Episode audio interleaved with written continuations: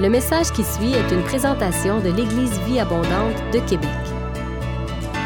Pour plus d'informations ou pour accéder à nos podcasts, rejoignez-nous sur eva-québec.com. Bonne écoute!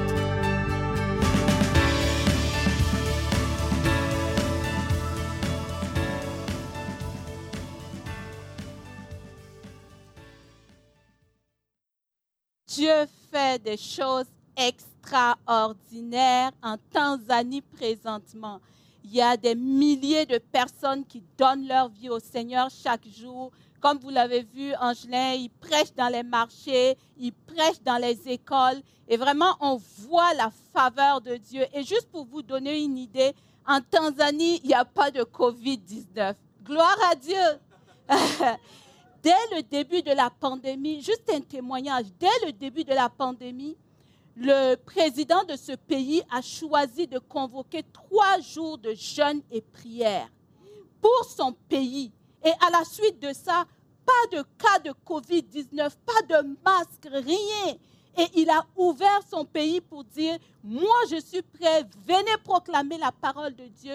Et il y a cinq campagnes d'évangélisation qui se tiennent depuis jeudi jusqu'à dimanche prochain dans le pays, en Tanzanie. Et c'est incroyable les témoignages. Angeline n'a même pas le temps d'aller poster sur son blog, fait qu'il s'excuse, mais il va pouvoir poster, il va pouvoir faire un retour. Une dame que vous avez vue qui était malade depuis 20 ans, qui avait des problèmes de gorge, qui toussait tout le temps, qui a été guérie alors qu'il était en train de prêcher. Dieu est à l'œuvre, mes frères et sœurs. Et Dieu veut être à l'œuvre aussi au milieu de nous. Je le crois fermement. Donc, comme vous l'avez vu, Angelin revient dans à peu près deux semaines. Et au mois de décembre, j'ai aussi une opportunité d'aller prêcher Jésus dans les écoles et aussi dans les marchés. Et je vais aller avec nul autre que mon ami et notre sœur Bertha qui va avec moi en Haïti. Alléluia. Alléluia, pour aller proclamer la parole de Dieu en Haïti. Donc, on vous remercie pour votre soutien. Continuez de nous soutenir. Et alors que je priais pour le Québec, parce que vous savez que Dieu a mis un amour vraiment pour le Québec dans nos cœurs. Et je crois que de la même façon, le Québec va recevoir la parole de Dieu. C'est une certitude en moi. Et alors que je priais et puis je disais, Seigneur, ouvre les portes, le Seigneur me faisait penser à Corneille. Corneille était quelqu'un qui investissait dans le royaume de Dieu. Et à cause de son investissement, Dieu s'est révélé à lui. Et je crois qu'alors que nous investissons dans les autres nations, Dieu n'a pas oublié le Québec. Dieu a de grandes choses pour le Québec et Dieu va se manifester pour le Québec. Alors, comme priez pour Bertha et moi, priez pour Angelin qui est en, en Haïti, continuez à nous soutenir. Et comme vous l'avez vu aussi, avec l'environnement de prière, nous avons à cœur d'édifier le corps de Christ, d'équiper le corps de Christ. Euh, nous avons eu un livre que nous avons lu quand nous étions à Orlando qui s'appelle Terrasser les dragons. Ce livre a été une grande bénédiction pour nous. Vous savez, on lit tous la parole de Dieu, mais des fois, on passe sur certains éléments qui peuvent nous aider dans notre combat spirituel. Alors, on a choisi à l'environnement de prière de lire ce livre et de partager sur ce livre. Pasteur Junior est engagé avec nous pour ce projet et de janvier à mars, on va lire le livre Terrasser les dragons. Pour ceux qui sont inscrits euh, sur euh, notre site à l'environnement de prière, le lien est là-dessus où ça a été envoyé par courriel. Si vous êtes intéressé, inscrivez-vous. Le livre est au coût de 25 dollars. Par contre, le nombre de livres en français est limité, fait que ceux qui peuvent lire en anglais, vous pouvez le commander directement en anglais. Donc, je vous remercie pour tout cela. Que Dieu nous bénisse ensemble. Amen. Amen. Alors, Seigneur, je, je veux te recommander ce temps. Merci pour tout ce que tu fais, Papa. Seigneur, je crois que tu es un Dieu qui a l'œuvre. Et dans cette pandémie, je crois que tu as l'œuvre. Et tu as de grandes choses, Seigneur, pour nous. Et je prie ce matin que tu viennes et que tu parles à chaque cœur. De la même façon que le Saint-Esprit s'est saisi de Zachaziel dans 2 Chroniques 20. Saint-Esprit, me voici ce matin. Utilise-moi comme un instrument pour bénir le corps de Christ. Utilise-moi comme un instrument ce matin pour ramener les corps morts à la vie. Alléluia. De la même façon que le Saint-Esprit qui était sur Jésus et qui apportait une parole qui apportait la vie, que l'Esprit de Dieu soit là ce matin afin de bénir son Église et de nous bénir chacun de nous. Dans le nom de Jésus. Amen. Amen, amen, amen. Merci Seigneur, merci pour ta fidélité. Ce matin, alors qu'on était dans le temps de prière pour commencer avec Pasteur Benoît, Pasteur Benoît s'est mis à prier pour moi et il ne savait même pas, il ne connaissait même pas le titre de mon message. Et il disait, Seigneur, apporte une parole qui redonne la vie aux ossements desséchés ne sachant pas que Dieu me disait de parler des ossements desséchés ce matin. Alors, gloire à Dieu. Le Seigneur ne parle pas une fois, deux fois, il parle trois fois.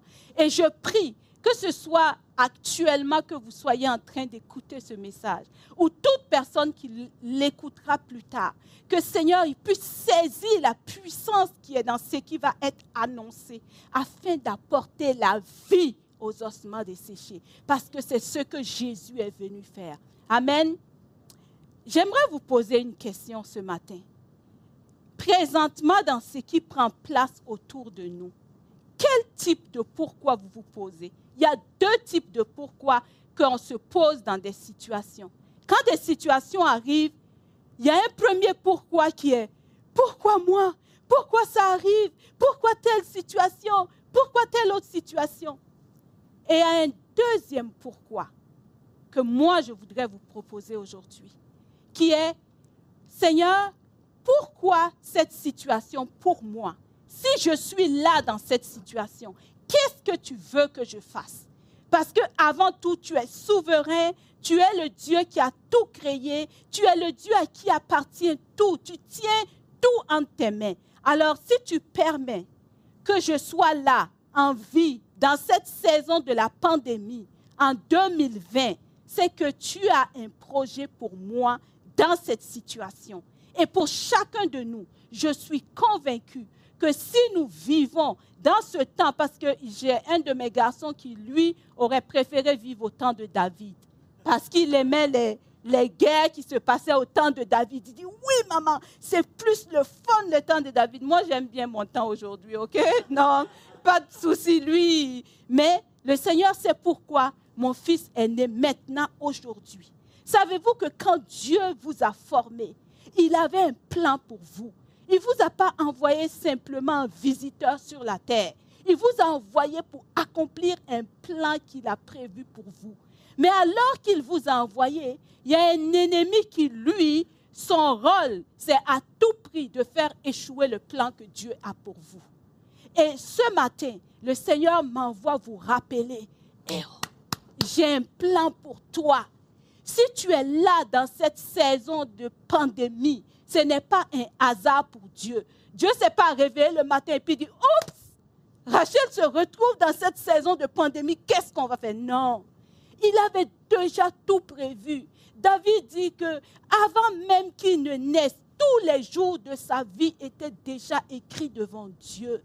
Dieu a un plan pour Pasteur Benoît dans cette pandémie et pour chacun d'entre nous et pour vous qui m'écoutez. Si vous saisissez ce matin ce pourquoi vous êtes là, votre vie ne sera plus jamais la même. Parce qu'au-delà de nous en tant qu'individus, Dieu a un plan global. Il a un plan global pour le monde, il a un plan global pour son Église. Et je suis plus que convaincu, et c'est ma prière, que l'Église de Jésus-Christ ne sorte pas comme elle était de cette pandémie. Qu'il y ait un changement. Et moi, je le crois et je le prie et je le prophétise. Et je voudrais ce matin que vous puissiez vous joindre à moi pour voir ce que Dieu fait. L'ennemi a des plans, c'est certain.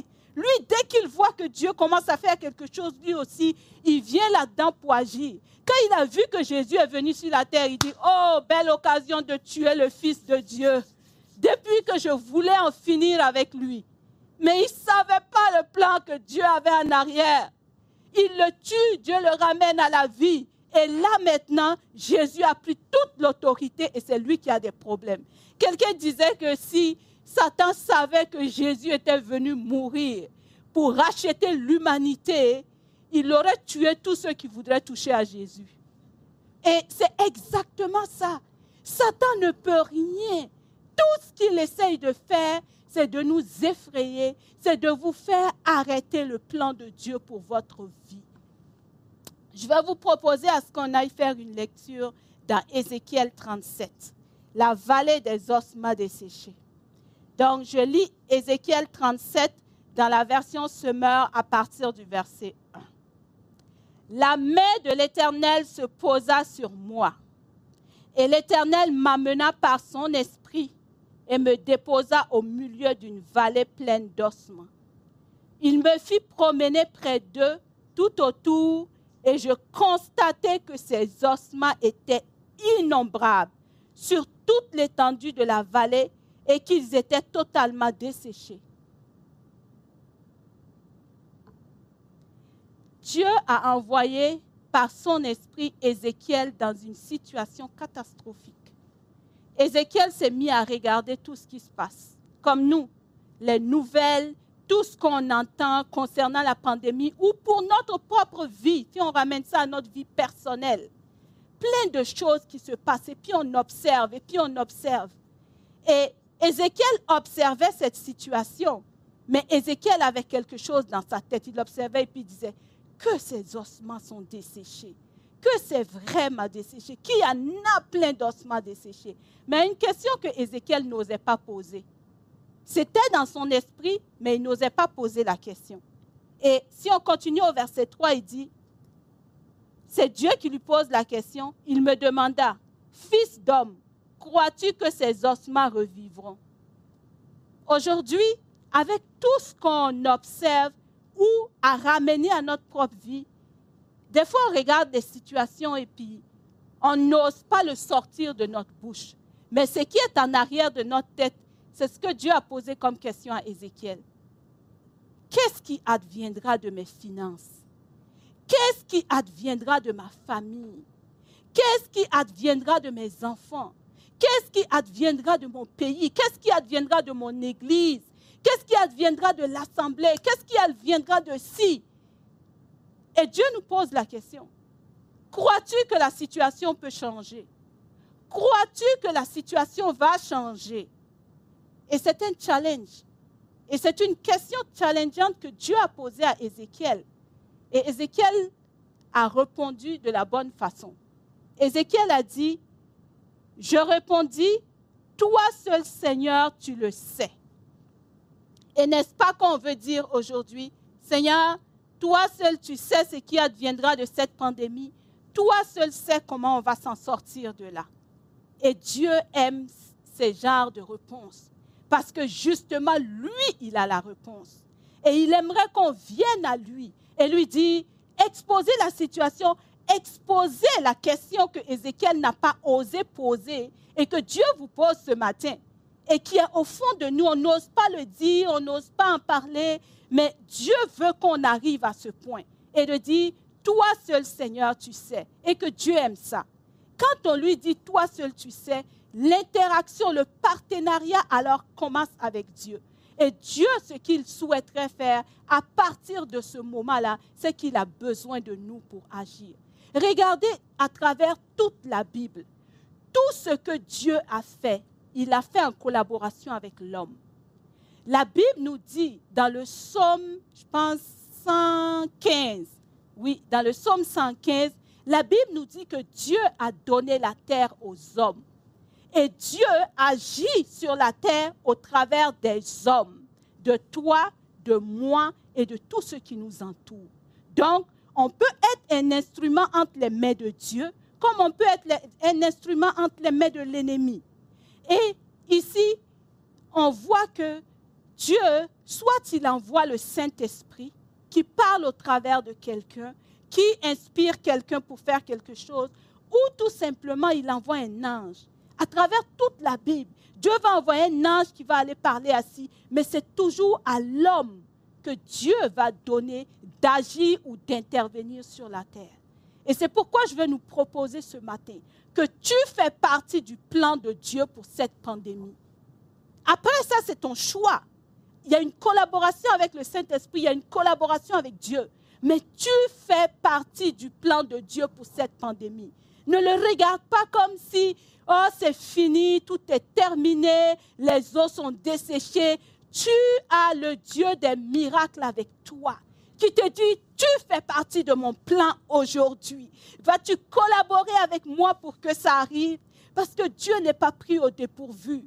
À chaque fois que l'ennemi a voulu faire quelque chose de mal, Dieu a récupéré et il a fait quelque chose de grandiose. Et je crois personnellement que pour l'Église de Jésus-Christ, c'est une réforme qui va prendre place. C'est quelque chose de grand. Mais veux-tu faire partie du plan de Dieu ce matin? Parce que Dieu veut t'utiliser. Et alors que la parole, alors que Ézéchiel a répondu à l'Éternel, qu'est-ce qui s'est passé? Toi seul le sais. Ensuite, le Seigneur dit, prophétise sur ces ossements-là et dis-leur, la parole de Dieu est venue à Ézéchiel. Et j'aimerais nous proposer aujourd'hui que, alors qu'on vit toutes ces situations, Dieu désire qu'on fasse partenariat avec lui pour recevoir sa parole qui va apporter la vie autour de nous que ce soit pour les gens autour de nous ou pour nous-mêmes, nos situations. Peut-être que je parle et puis tu dis, Rachel, moi-même, j'essaye de m'en sortir pour moi. Mais justement, la parole de Dieu qu'il te faut pour sortir de cette situation, Dieu veut te la donner et il te la donne déjà. Parce que vous savez quoi? Il y a la, la Bible est pleine de la parole de Dieu. Et cette parole est véritable, elle est vraie. Elle apporte la vie. Et c'est ce que Dieu veut faire dans ta situation. Donc, la parole de Dieu, Dieu, a dit à Ézéchiel qu'est-ce qu'il doit faire? Ézéchiel, je veux que tu prophétises. Et vous savez quoi? Aujourd'hui, dans la nouvelle alliance, nous sommes tous appelés à prophétiser. Dans 1 Corinthiens 14, Paul va nous dire que nous pouvons tous prophétiser. Je suis parfaitement d'accord avec la partie de la prophétie qui sert à prophétiser pour les autres, qui sert à apporter des paroles de connaissance ou encore à annoncer des choses à venir. Mais une autre partie de la prophétie que Dieu s'attend de nous, c'est de prophétiser, de déclarer la parole de Dieu. Dans toute situation qu'on vit, si on va chercher dans la parole de Dieu, qu'est-ce que Dieu dit? Et on commence à prophétiser cette parole. Pourquoi? Parce qu'on a l'autorité de Christ en nous. Dieu nous a donné autorité. Que vous, que vous le croyez, que vous ne croyez pas, en Jésus-Christ, nous avons reçu l'autorité.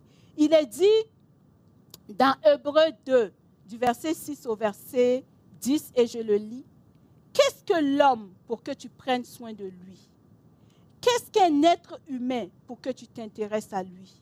Tu l'as abaissé pour un peu de temps au-dessus des anges, au-dessous des anges. Tu l'as couronné de gloire et d'honneur et tu as tout mis sous ses pieds en soumettant tout à son autorité. Il parlait et il continue en disant, Dieu n'a rien laissé qui puisse ne pas lui être soumis. Et il parle de Jésus. Or, actuellement, nous ne voyons pas encore que tout lui soit soumis. Mais voici ce que nous constatons. Après avoir été abaissé pour un peu de temps au-dessous des anges, Jésus se trouve maintenant couronné de gloire et d'honneur à cause de la mort qu'il a souffert. Ainsi, par la grâce de Dieu, c'est pour tous les hommes qu'il a connu la mort. En effet, Dieu qui a, tout créé, qui a créé tout ce qui existe et pour qui sont toutes choses, voulait conduire beaucoup de fils à participer à sa gloire. L'autorité que Jésus est venu prendre, Jésus en étant, on dit ceux qui appartiennent à Dieu. Quand Paul parle des chrétiens, il dit ceux qui appartiennent à Dieu dans leur union avec Jésus-Christ. Nous sommes unis en Jésus-Christ et nous avons l'autorité que Jésus nous a donnée au travers de sa mort et de sa résurrection.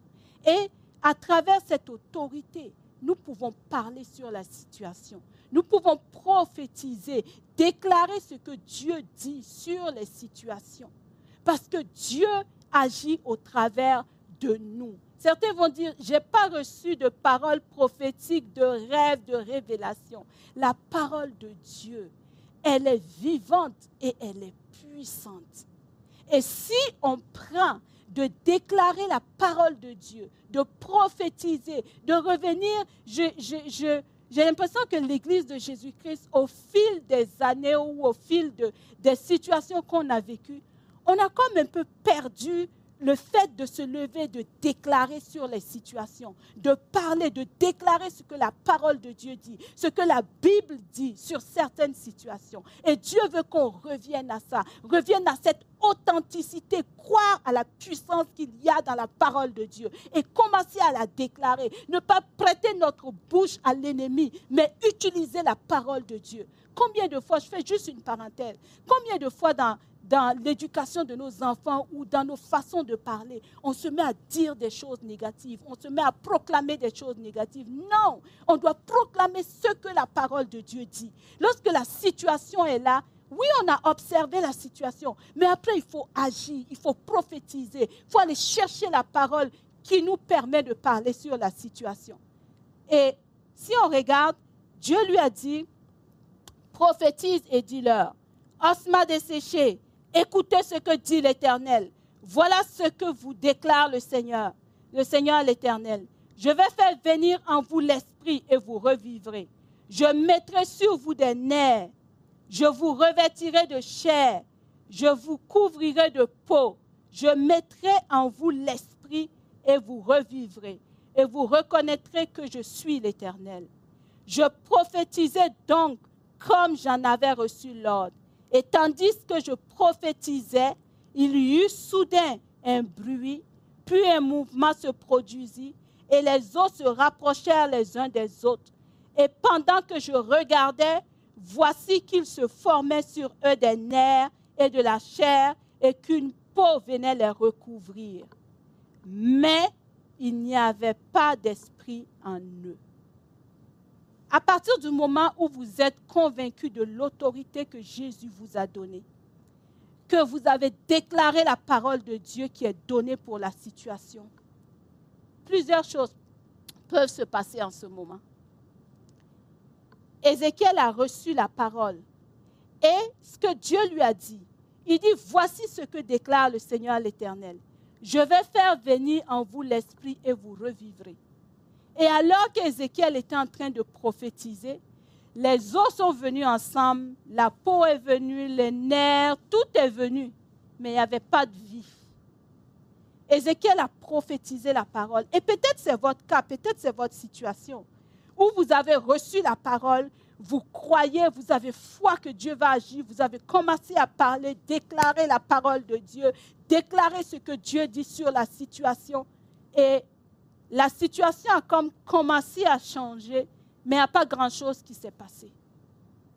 Il n'y avait, avait pas exactement ce que vous aviez reçu, que ce soit une parole prophétique ou la parole, ce que la Bible nous enseigne par rapport à des situations données. Et il n'y a rien qui s'est produit. Et rendu là, ce que j'ai, appelé ça que Ézéchiel, quand il a constaté, il dit, mais il n'y avait pas d'esprit en eux. Quand je lisais ça dans mon esprit, c'était comme si, alors que Ézéchiel prophétisait et que tout ça prenait place et que l'engouement était là, il y a eu quand même un délai pour que Ézéchiel constate qu'il n'y avait pas de vie. Il a constaté que tout était revenu ensemble, mais il n'y avait pas de vie. Et que pensez-vous qui se passe avec euh, un tas de corps qui est couché, qui n'a pas de vie? Ça va redevenir des ossements desséchés, n'est-ce pas? C'est tout. Il n'y a pas de vie. Même si la chair est venue, les nerfs sont venus, au bout de ça, ça prendra encore quelque temps pour que ça redevienne des ossements desséchés. Et Ézéchiel a constaté ça. Et alors qu'il a constaté ça, en ce moment, il y a quelque chose qui s'est certainement passé dans la tête d'Ézéchiel, mais il n'y a pas de vie. Ce n'est pas ce que j'ai reçu, ce n'est pas, ce que pas ce que le Seigneur m'a dit. Et en moi, ça, faisait penser à ce qu'on peut appeler la crise de la foi. Alors que vous avez foi, alors que vous avez cru, alors que vous avez prononcé la parole, depuis le début de la pandémie, vous avez déclaré, vous avez pris autorité, vous avez fait ce que la parole de Dieu vous dit de faire. Et là, la situation avait comme commencé à changer au mois de juin, juillet, l'été, et puis on a l'impression que la situation s'empire. Et j'ai nommé ça la crise de la foi. Et qu'est-ce qu'on fait face à cette crise de foi? On raconte l'histoire d'un voyageur qui était dans le désert et puis il, avait tellement soif, il était presque mort de soif. Et puis il est arrivé et puis il a trouvé comme une pompe. Et puis à côté de la pompe, il y avait comme une petite bouteille d'eau. Et puis quand il a vu la pompe, il a commencé à pomper, mais il n'y avait rien qui sortait. Il n'y avait pas d'eau là. C'est comme si la pompe, c'était une vieille pompe de depuis des années. Puis quand il a pris la bouteille d'eau et puis il voulait boire la bouteille d'eau, il a vu sur l'étiquette de la bouteille d'eau qu'il était mentionné que il devait renverser la quantité d'eau qui était dans, le, dans la bouteille d'eau dans le réservoir de la pompe avant de pomper pour être capable d'avoir de l'eau. C'était tout ce qui était écrit. Ah, les luttes en lui. Il était en train de mourir. Soit il boit son 500 millilitres d'eau et puis il continue sa marche, soit il croit au petit papier qui est écrit et puis il renverse ah, fait qu'il a lutté, il a lutté, il a lutté. En lui, son intelligence lui dit, tu es stupide, tu viens d'avoir de l'eau au lieu de boire, tu veux renverser. Tu sais qui a écrit ça? Tu connais son nom? Tu sais d'où il vient? Bon, Finalement, à force de lutter, il a pris, il a renversé. Et quand il a commencé à pomper le même bruit comme une vieille pompe qui ne marche pas, c'était le même bruit qui se passait. Il a continué à pomper. Puis dans sa tête, je t'avais dit, tu es stupide, tu n'aurais pas dû renverser le truc là-dedans. Fait que le gars était là, là-dessus, il ne savait plus ce qui allait prendre place. Fait que il a continué à pomper, pomper, pomper. À un moment donné, il entendait un autre bruit, un autre bruit, un autre bruit. Et l'eau a jailli. Et j'aimerais vous proposer qu'au-delà de ce que nos yeux voient ou voient pas, Dieu est à l'œuvre. Croyons à sa parole. Lui, ne savait pas qui avait écrit sur la petite bouteille. Mais nous, nous savons d'où vient la parole de Dieu. Nous, nous savons que c'est le Dieu créateur de l'univers visible et invisible qui a donné sa parole. Des fois, il agit étape par étape. Et j'aimerais vous proposer que dans cette crise de la foi, continuons à faire confiance à Dieu. Continuons à déclarer sa parole. Parce qu'à partir de là, la parole de Dieu est venue à nouveau à Ézéchiel prophétise la vie. La parole de Dieu est venue. Il dit, alors l'Éternel me dit, fils d'homme, prophétise à l'adresse de l'Esprit. La première fois qu'il a prophétisé, le corps a pris place. Mais maintenant, prophétise à l'adresse de l'Esprit. Allez à un niveau plus grand. Et je suis convaincu qu'alors qu'on cherche Dieu, alors qu'on est dans sa présence, le Seigneur a quelque chose de grand pour nous. Et c'est vraiment le message que Dieu a mis sur mon cœur. Il me dit, il dit, dis à mon Église de continuer à me faire confiance, que je suis à l'œuvre, même si nos yeux ne le voient pas, de passer cette crise de la foi et de continuer à croire à ce que Dieu a dit, de continuer à prophétiser sur ta situation, de continuer à appeler la vie. Ne prête pas ta langue à Satan, ne prête pas ta langue dans Apocalypse 17, verset 13. Il est dit, il parlait de Satan. Il dit, certaines personnes poursuivent un même but et mettent leur puissance et leur autorité au service de la bête, c'est-à-dire au service de Satan. Alors qu'on entend des gens dire plein de choses, nous continuons à prophétiser ce que la parole de Dieu dit.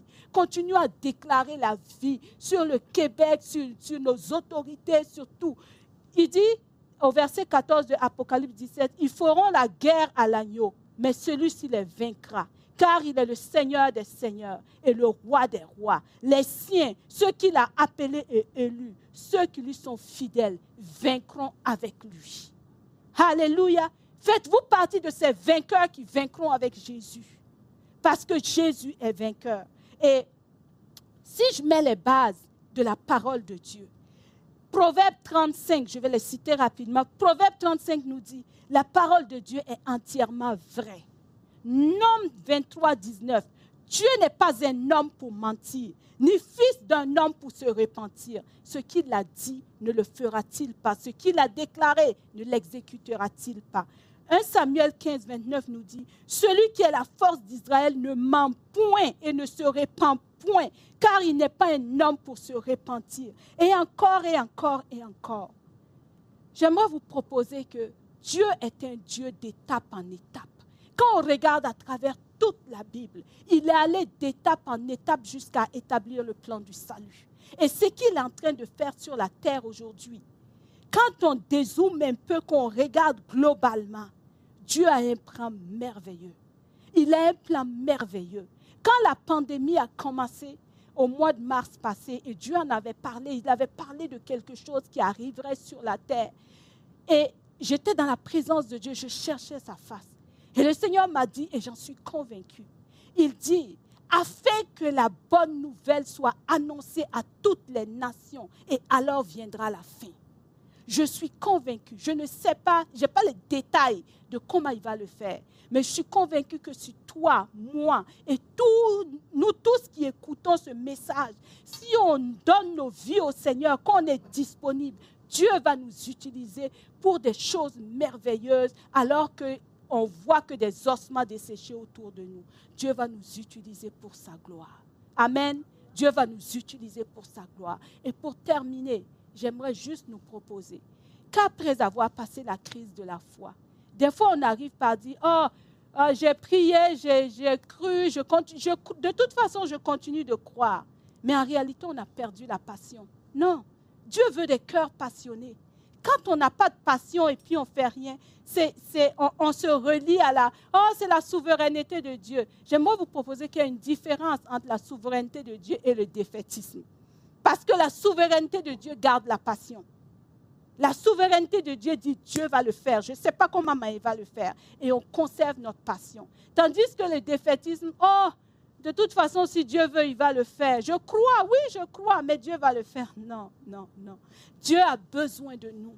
Et je voudrais simplement nous proposer ce matin que Dieu a besoin de toi, de moi, pour que son plan s'accomplisse. Et il compte sur nous. Et j'aimerais finir en priant pour nous. Prier pour que si jamais on avait abandonné et puis on s'attendait, ok, ça va arriver. Non, quand on recommence à dire, Seigneur, me voici. Qu'est-ce que tu as prévu que moi j'apporte dans cette pandémie? Parce que la réalité, c'est même pas le résultat sur cette terre. C'est d'accomplir ce, que, ce pourquoi Dieu nous a créés. C'est de sortir de cette situation en ayant apporté ce que Dieu voulait que nous on apporte, ce que Dieu avait prévu pour nous. Et Seigneur, alors que ce message a été apporté, je prie que pour chacun de nous, Seigneur, nous puissions être des collaborateurs avec toi. Parce que le Saint-Esprit est là. Le Saint-Esprit est là pour apporter la vie. Et si vous m'écoutez et puis vous dites, je ne sais même pas de quoi tu parles. Alléluia j'aimerais vous proposer que Jésus est mort à la croix pour que vos péchés soient pardonnés et que votre vie ait, un, sens et que vous puissiez avoir la vie éternelle en Jésus-Christ. Si vous voulez accepter le Seigneur Jésus dans votre vie, vous avez juste à l'inviter. Tu crois dans ton cœur, tu confesses de ta bouche et le Seigneur Jésus te sauve. Et avec ça, tu as un plan qui vient avec. Et alléluia, tu as un plan que Dieu a prévu pour toi. Dieu ne t'a pas appelé à finir dans, dans, dans la détresse. Dieu a un plan plus merveilleux pour toi. Et ce plan-là, il veut l'accomplir avec toi. Est-ce que tu veux dire oui au Seigneur ce matin? Seigneur, oui au plan que tu as pour moi. Oui à ce que tu as prévu pour moi dans cette pandémie. Satan avait prévu de vous détruire, mais Dieu, lui, il avait un plan plus merveilleux. Il va vous utiliser pour détruire Satan. La plupart du temps, c'est ça que Dieu fait. Quand Satan s'attaque à un enfant de Dieu, Dieu l'utilise lui pour prendre sa revanche auprès de la personne. Alors que Dieu nous bénisse ce matin, que sa gloire se manifeste dans vos vies. Si vous êtes malade dans votre corps, je ne peux pas terminer sans déclarer la guérison. Parce que Jésus est venu et à cause de ses maîtressures, nous sommes guéris. Déclare, je suis guéri au nom de Jésus-Christ. Je reçois la guérison. La guérison est le pain des petits-enfants. C'est ce que Jésus a dit. Et ce pain-là, c'est le corps de Jésus-Christ qui a été meurtri pour qu'on soit guéri. Alors reçois la guérison dans ton corps ce matin. Déclare que tu es guéri. Lève-toi. Reçois la guérison. Et si tu es complètement découragé, abattu, je voudrais prophétiser la vie sur toi. Je prophétise la vie. Maintenant, Saint-Esprit, Alléluia. Seigneur, que tu souffles ton esprit quel que soit l'endroit où se trouvent, Seigneur, ces personnes qui écoutent ce message maintenant. Seigneur, je déclare la vie. Alléluia.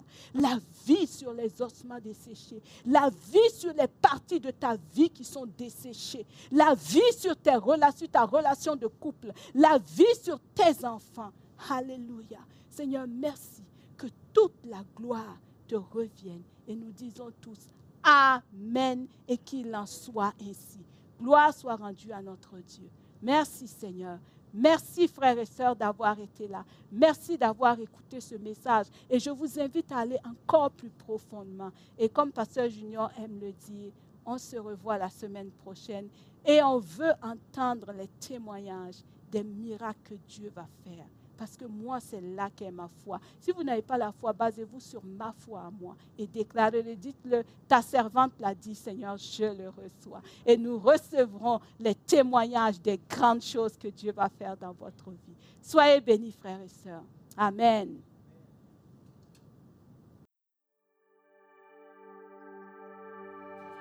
Si vous avez aimé ce message, nous vous invitons à vous joindre à nous lors de nos rencontres du dimanche matin. Vous trouverez l'horaire et l'emplacement de nos réunions sur notre site internet eva-québec.com. N'hésitez pas à communiquer avec nous et que Dieu vous bénisse.